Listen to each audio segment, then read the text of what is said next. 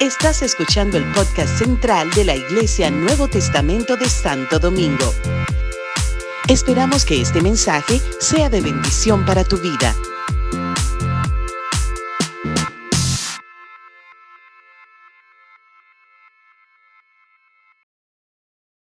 Señor, gracias por tu presencia y gracias porque tú estás con nosotros. Gracias porque siempre nos hablas y porque quieres hablar a nuestras vidas. Te pido, Señor, que en esta, en esta ocasión, una vez más, tú uses mi vida, mis labios para hablar tu palabra, que salga con gracia, Señor, con la gracia que viene de ti. Ven Espíritu Santo y unge mi vida, Señor, y el corazón de cada hermano que se va a exponer a la misma. Te damos gracias por, por Jesús. Amén. Amén. He querido seguir en estos días, antes de, Brian y Nairobi, nos sentimos felices de que estén con nosotros de vuelta. Bienvenidos, una linda familia de la iglesia que había estado ausente por causa ¿verdad? De del embarazo de Nairobi, pero ya llegaron los paridos.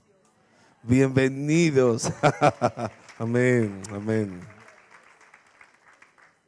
Les decía que he querido seguir con la serie de, enseñanza, de mensaje que estamos dando. ¿Qué estamos, ¿Sobre qué libro estamos enseñando? Sobre el libro de Josué. Hemos visto a, Josué llegar a Canaán, prepararse para entrar, cruzar el Jordán en, en el tiempo de la... En el tiempo de de la cosecha. Entraron cuando Jordán se desbordaba, el pueblo entró en seco porque los sacerdotes caminaron y le obedecieron a Dios, le creyeron a Dios y se mojaron sus pies y las aguas se abrieron y cruzaron el, el, río Jordán. Vimos a, a Josué prepararse con ese, con ese, ese personaje especial que vino a visitarlo, el Señor le visitó y Josué tuvo un encuentro, como cantábamos ahorita, un encuentro con Dios, un encuentro sobrenatural con el, con el, con el comandante del ejército de Jehová. Así dijo él que se llamaba. El comandante del ejército de Jehová estaba ahí y guió a Josué a toda esa victoria y les dijo la estrategia cómo cómo iban a hacer y caminaron por Jericó y dieron las vueltas necesarias y vimos a, las murallas, ¿verdad? Vimos y compartimos de las murallas derribarse y cómo, y cómo el Señor le dio una gran victoria. Pero después de esa gran victoria, de esa gran victoria que el Señor le dio al pueblo, eh, entregándole una de las ciudades más fuertes y más, más, más ah, poderosas, ¿verdad? Que era impenetrable, más impenetrable porque estaba cerrada, muy cerrada. Entonces fueron a conquistar una ciudad pequeña, la ciudad de Ai. Llegaron a Ai y los hombres fueron a, reconocer, Josué envió a algunos hombres a reconocer a Ai. Y de allá para acá los hombres dijeron, no es necesario que envíes a todo el ejército. Sería un desperdicio que todo el ejército se mueva hacia Ai. Ai es tan pequeña que con unos cuantos miles que envíes va a estar bien.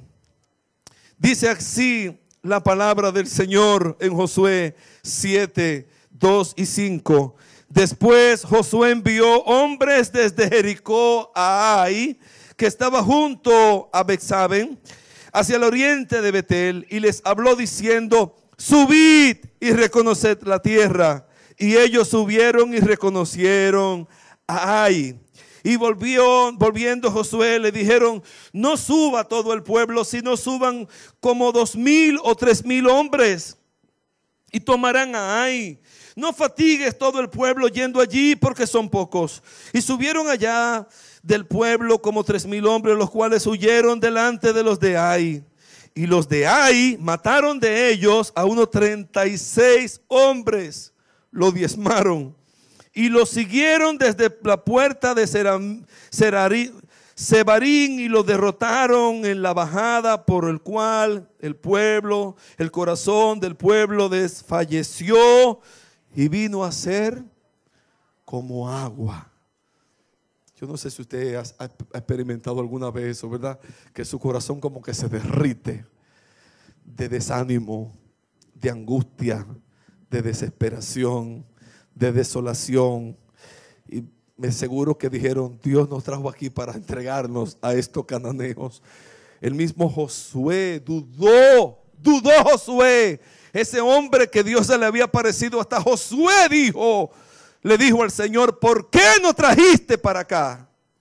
Para entregarnos en manos de nuestros enemigos. ¿Por qué nos entregaste? entregaste? Mira cómo eh, Josué hasta Josué habla y dice, eh, eh, ¿cómo es posible?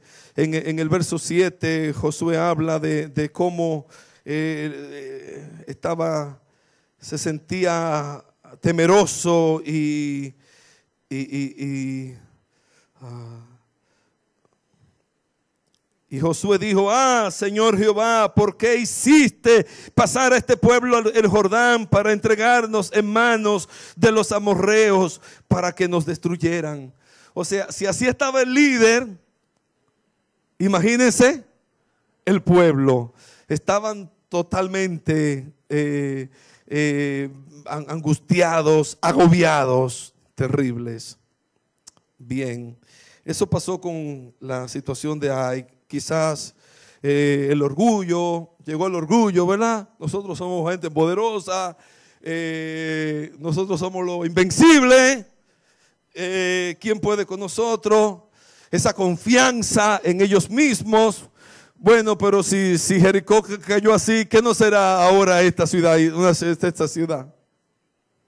Pero más que todo que por ellos, que pudo haber llegado ese tipo de sentimientos de los cuales nosotros mismos tenemos que cuidarnos, cuidarnos, cuidarnos y andar humillados delante del Señor.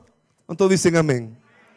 No importa las victorias que hayamos tenido antes, cada día, cada reto, es una oportunidad para presentarnos delante de Dios y decirle, sin ti no podemos. Sin ti no puedo. Te necesito, Señor. Pues ellos quizás confiaron en sí mismos, quizás no buscaron mucha dirección de parte de Dios, porque de seguro que Dios le, había, le hubiese hablado antes que era lo que estaba pasando pero no, no buscaron la, aprobación o no buscaron el consejo o la dirección de Dios. Y ahí vino entonces el debacle, vino entonces la derrota, huyeron avergonzados delante de una pequeña ciudad, delante de un pequeño rey, delante de, de una ciudad insignificante comparativamente, tuvieron que huir avergonzados. Pero de momento algo se presenta en el panorama y Dios habla con Josué y le dice la razón de la, de, la, de la situación. Y es específicamente en el verso 11 que el Señor dice a Josué de la siguiente manera. Cuando Josué se le dijo todo eso al Señor, dice que Jehová le dijo a Josué, levántate y por qué te postras así sobre tu rostro. Israel ha pecado y aún han quebrantado mi pacto que yo le mandé. Y también han tomado del anatema y hasta han hurtado, han mentido y aún han guardado entre sus enseres cosas que yo dije que destruyesen. Así que de momento salió una situación y Dios revela un pecado en el pueblo. Alguien, alguien en el pueblo, alguien en el ejército había desobedecido. Alguien en el ejército, alguien entre el pueblo había le había fallado a Dios y estaba en pecado. Porque Dios dijo claramente que todas esas cosas debían, que nadie debía tomar. ¿ah? Para sí, prendas y cosas, sino que, que todo debía ser quemado y las cosas valiosas irse y llevarse al templo del Señor, a la casa del Señor. Y, y de momento no, eh, alguien había desobedecido. La palabra de Dios revela cómo entonces Josué, es bien interesante el capítulo 7, de cómo, cómo, cómo llegaron a donde, al pecador, cómo llegaron al pecador. Porque de momento eh, lo, dijeron de la tribu, eh, ¿por cuál tribu comenzaron a echar suerte? De esta tribu. ¿Y de cuál, y de cuál familia? De esta familia. ¿Y de, de esta familia cuál persona? A través de algo posiblemente de, suerte o, a, través del Urín y del Tumín que ya Josué conocía, era que se, sabía, ¿verdad?, por dónde iba la situación, hasta que finalmente llegaron a donde el que había hecho la, la el error, el pecado, donde había el, el, que había cometido el hecho, llegaron a casa de Acán. Y dice la palabra del Señor, Acán se llamaba el hombre, Ay, Dios mío, es increíble. Dice el verso 19, Acán, hijo mío, da la gloria a Jehová y dale alabanza y declárame ahora lo que has hecho y no, lo encubras. Y Acán respondió a Josué diciendo, verdaderamente yo he pecado contra Jehová, el Dios de Israel, y así lo he hecho. Pues vi entre los despojos un manto babilónico muy bueno y 200 ciclos de plata y un lingote de oro de peso de 50 ciclos, lo cual codicié y tomé. Y aquí está escondido bajo la tierra en medio de, de mi tienda y el dinero debajo de ello. Entonces dice que Josué envió mensajero y efectivamente ahí estaba el, el manto babilónico, ahí estaban los lingotes de oro, ahí estaba el dinero. Y entonces, lamentablemente vino la sentencia. Acán y toda su casa fue apedreado y fue aniquilado de entre el pueblo, fue estirpado de entre el pueblo. Y así cesó, ¿verdad? Toda la mortandad. Como Dios juzgaba, juzgaba antes, ¿verdad? Que Dios tenga misericordia de este tiempo, porque Padre del cielo, a veces somos como tan, tan fáciles. Y eso de verdad que provocó cuando lo estudié y lo leí como, como temor a mi vida. Porque no tan solamente el pecado nos daña a nosotros, el pecado repercute aún para la casa. Cuando tú pecas no tan solamente te hace daño a ti mismo, sino que te, te está haciendo daño a tu familia y está aún, haciendo daño a la congregación donde Dios te ha puesto. Este pasaje y esta historia y, esta, esta, eh, eh, eh, esto que tenemos frente debe provocar en nosotros temor reverente a Dios. Temor reverente. De decir, no, no quiero, no quiero pecar, no quiero fallarle a Dios. Que Dios ponga en nosotros un temor reverente para andar en la voluntad de Dios, en obediencia al Señor. Porque qué lindo saber que, que si pecamos, abogado tenemos para con el Padre Jesucristo el justo. Qué bueno saber que en este tiempo no, no, nos van a apedrear, no nos van a aniquilar. Porque si pecamos, Pedro, abogado tenemos para con el Padre. A Jesucristo el justo. Qué bueno saber que en este tiempo, si confesamos nuestros pecados, Él es fiel y justo para perdonar nuestros pecados. Dice la escritura, y limpiarnos de toda maldad.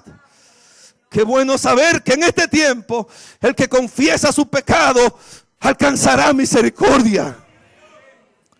Qué bueno saber en este tiempo que en Cristo Jesús Él se ha hecho justificación. Él se ha hecho provisión por nuestros pecados. Que podemos venir confiadamente, humillados delante del Señor y decir, sí, lo hice, pequé, Señor, te desobedecí otra vez, perdóname. Y buscar ayuda y buscar, buscar consuelo y buscar, y buscar consejería y confesar eh, nuestras, nuestras, nuestras faltas adelante de quien tengamos que confesarla. No sea que corra el pecado y, y venga entonces, ¿verdad?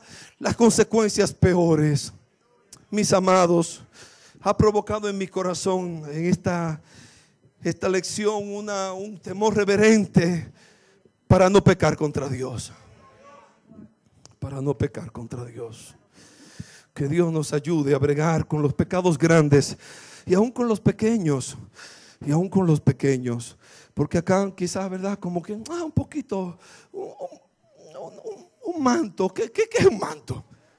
Ah, tanto manto babilónico que hay ahí. Déjame coger uno. Ay, tanto lingotico de oro que hay. Déjame coger un lingotico. Pero no, no. Era desobediencia. Que Dios nos ayude a andar en rectitud. ¿Cuántos dicen amén? Bueno, porque ¿quién, quién subirá al monte de Jehová? ¿Quién habitará en su monte santo? el limpio de mano, el limpio de mano y puro de corazón. El que no ha elevado su corazón a cosa vana ni jurado con engaño. El que anda en integridad, ese verá, ese verá el rostro del Señor. Ay, Señor Jesús.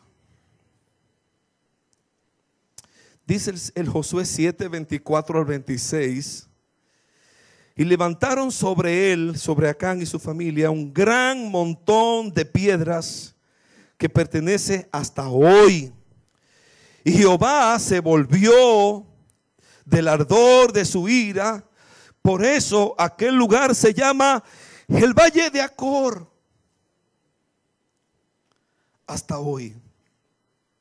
Y esta es la palabra revelada. Hoy eh, eh, eh, es la palabra que viene a mi corazón por este mensaje. Es como todo esto es historia, todo esto es hermoso y todo esto es revelado, ¿verdad? Pero, ay, ay, ay, esta, esta, ahora sí, agarra ahí, Soraya y me. El valle de Acor, ese lugar donde, donde juzgaron a Acán, lo llamaron Valle de Acor valle de vergüenza, valle de confusión. Así se llama el valle de Acor. Valle de turbación. Esa es, la palabra exacta. Turbación. Porque allí Israel, ¿verdad? Como, como mira, la turbación que mi pueblo tuvo se, es quitada, es eliminada. La turbación, la turbación, valle de turbación. Y es impresionante, ¿verdad? Que siglos después el Señor le da una palabra al profeta Oseas.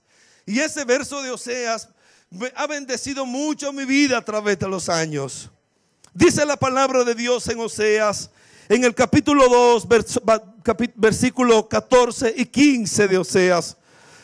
Dice, pero he aquí que yo la atraeré y la llevaré al desierto y hablaré a su corazón. Aleluya. ¿Cuánto alaban el nombre del Señor? Dios la traerá al desierto. Dios te llevará al desierto para hablarte a tu corazón. Si estás pasando por un desierto, si estás pasando por un desierto, si Dios te ha llevado a un desierto es para hablar a tu corazón. Allí te hablará el corazón. Y dice, les daré sus viñas desde allí. Y el valle de Acor, el valle de turbación, lo cambiaré por valle de esperanza. Qué lindo sol. El valle de turbación, lo que había sido turbación, Dios dice, lo cambiaré por valle de esperanza. Gloria a Dios por la esperanza en Jesucristo. Gloria a Dios por la esperanza, por la esperanza viva que tenemos. Gloria a Dios por la esperanza que hay en nosotros. Gloria a Dios por esa esperanza que nos hace esperar al Señor en su fidelidad y su misericordia.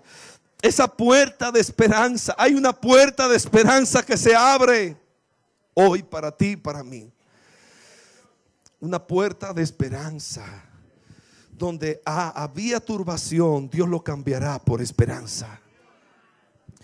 Tus problemas, tus situaciones de turbación, donde pensaba que no había ya más remedio, Dios lo cambia por esperanza, por puerta de esperanza. Recibe esa palabra hoy.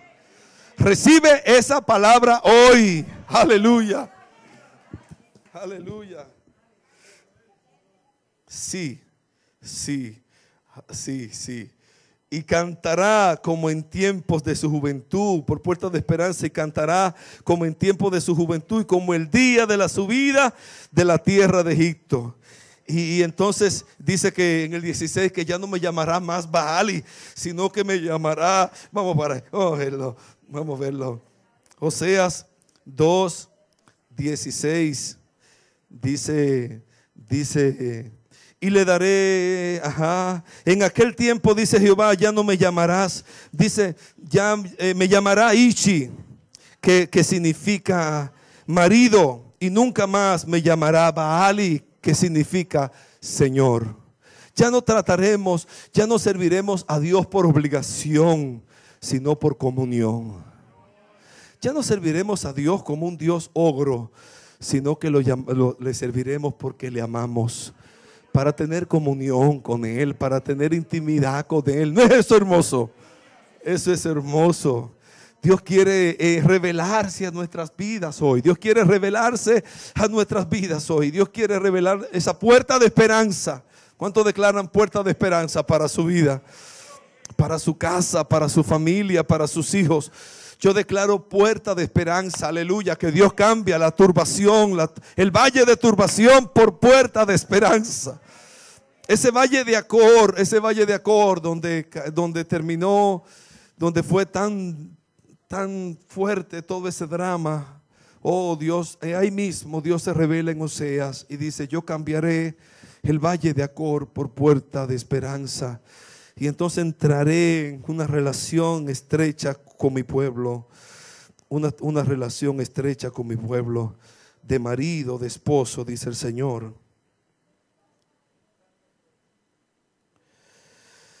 Bueno, y entonces, después de eso, ¿verdad?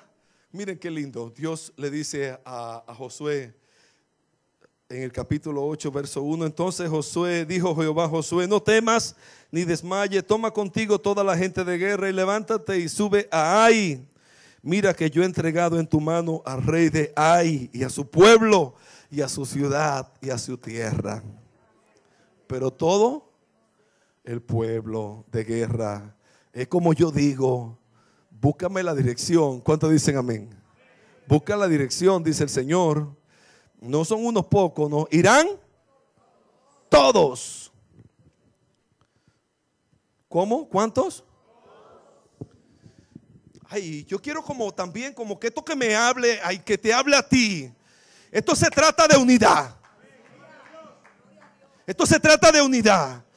Dios está buscando un pueblo que se una. Un pueblo que se una.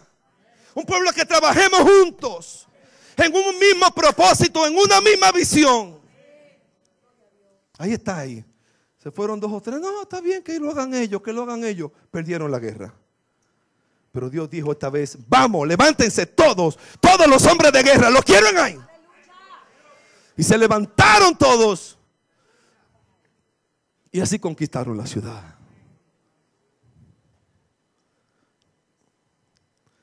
Yo he entregado en tu mano al rey de Ai, a su pueblo y a su ciudad y a su tierra. Y así fueron. Entraron y efectivamente Dios les dio la estrategia. Algunos de ustedes se van a presentar, dos, o tres mil, para que el rey de, de Ai crea que son los dos, o tres mil de los otros días. Pero los otros se van a quedar escondidos. Y cuando se presentaron los dos o tres mil, el rey de Ai volvió otra vez y salió a, a acabar con ellos. Ah, pero los que estaban atrás entraron a la ciudad y acabaron, porque se necesitaban eso. Amén. Así que e, e, e, es estrategia, es junto, es unidad, es, servicio, es voluntad. Gloria a Dios. Y conquistaremos en el nombre poderoso de Jesús. Es impresionante entonces cómo termina efectivamente tomaron a la ciudad y acabaron con ellos, acabaron con todo. Y lo último fue que hicieron algo interesante, Josué hizo algo interesante.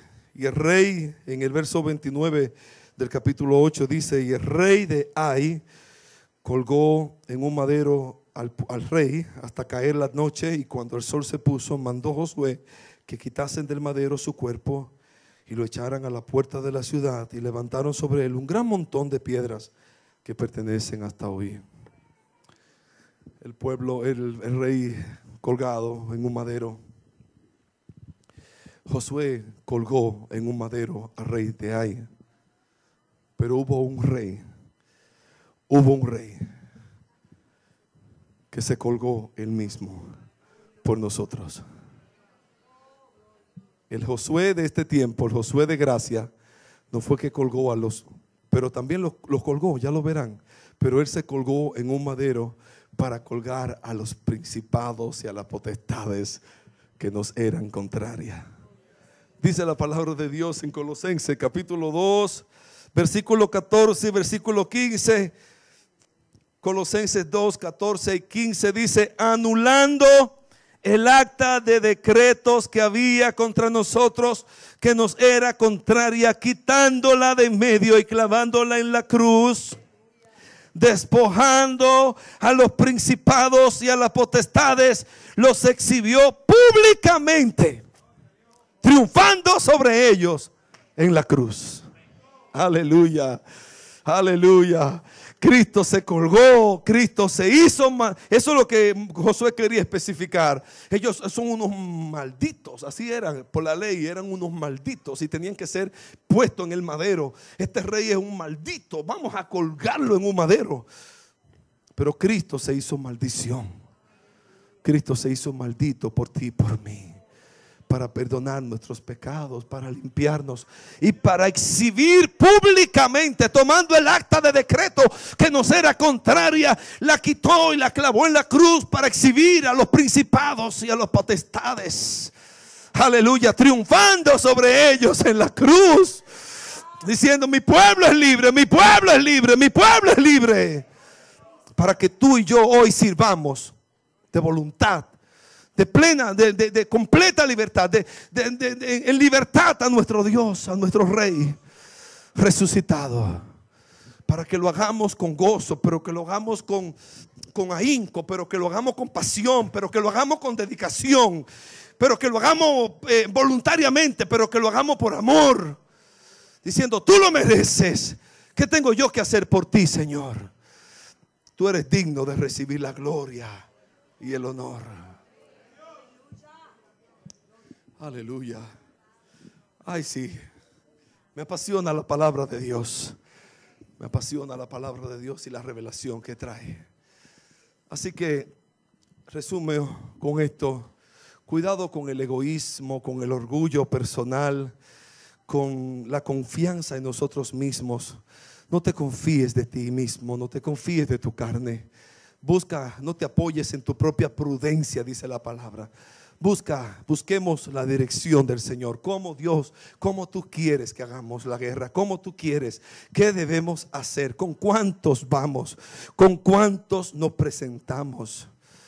Y entonces ahí viene la dirección. Cuidado, cuidado si eres, si eres de aquellos, ¿verdad? Que esconden cosas, eh, cosas iniquidades en tu corazón, porque te va a hacer daño a tú y va a hacer daño a tu familia y va a hacer daño a la congregación. Si hay cosas que no, no están andando bien, amado, mira, renuncia a eso en el nombre de Jesucristo. Renuncia al pecado. Ven, ven delante del Señor, ven delante de los líderes, ven, ven, ven, vamos. Busca ayuda, busca ayuda. Confiesa y busca restauración.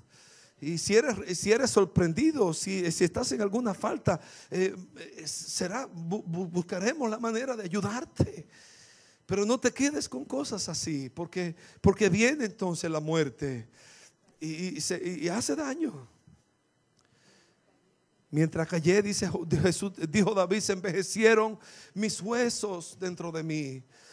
Pero ay, cuando te descubrí mi iniquidad, fui liberado Y comencé a decirte, ay Señor, créeme, oh Dios, un corazón limpio. David dijo, contra ti he pecado y he hecho lo malo delante de tus ojos. Sí, ese es el corazón, son los corazones que Dios quiere, que Dios está buscando. Dios quiere eso, que busquemos al Señor y que vengamos delante de Dios. Pero qué lindo saber que en medio de la turbación, en ese lugar de turbación, Dios abre una puerta de esperanza. Dios abre una puerta de esperanza. Y que Dios nos llama a la unidad. Y que Dios dice, levántense, todos, todos, todo el ejército, vayan. No importa que sea la pequeña la ciudad, pero todo el pueblo, vayan todos, todo el ejército, preséntense. Levántate como un guerrero. Dios cuenta contigo, Dios cuenta contigo. Mira, la iglesia eres tú, tú eres la iglesia. Tú eres, si eres hombre, tú eres, tú eres, tú eres, tú el hombre de valor de esta iglesia, el hombre de palabra de esta iglesia. Si tú eres una mujer, tú eres mudé, tú eres la mujer de gracia de esta iglesia. Si tú, tú, tú estás casado o casada, tú eres un matrimonio de esta iglesia.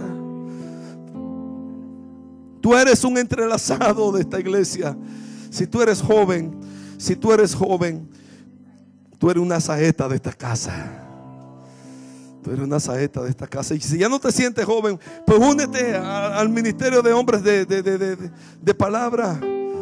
Si ya no te sientes joven para venir a, las reuniones de los, de los jóvenes. Pero aquí hay muchos jóvenes, aquí hay muchos hijos que pudiéramos animar para, para, formar parte, para alimentar, para, para salir a evangelizar. Las iglesias hoy día se están saliendo a evangelizar, ganando alma para Cristo. Vamos iglesia, vamos, levántate.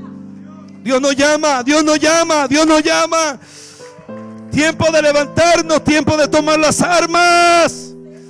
Las armas de nuestras milicias que no son carnales, sino son poderosas en Dios para destrucción de fortalezas. Ven, amada iglesia, ven delante del Señor. Humillémonos delante de Dios. Si ha habido muerte espiritual, si te has sentido como acá, con muerte espiritual, pídele a Dios misericordia. Señor te levanta, te quita toda iniquidad, todo pecado es perdonado por la sangre de Jesús. Sentirás la vida de Dios en tu vida. Sentirás a ese rey que Dios derramó su vida, derramó su sangre para perdonar nuestros pecados, para limpiarnos de toda maldad. Qué lindo el Señor. Vamos a estar de pies.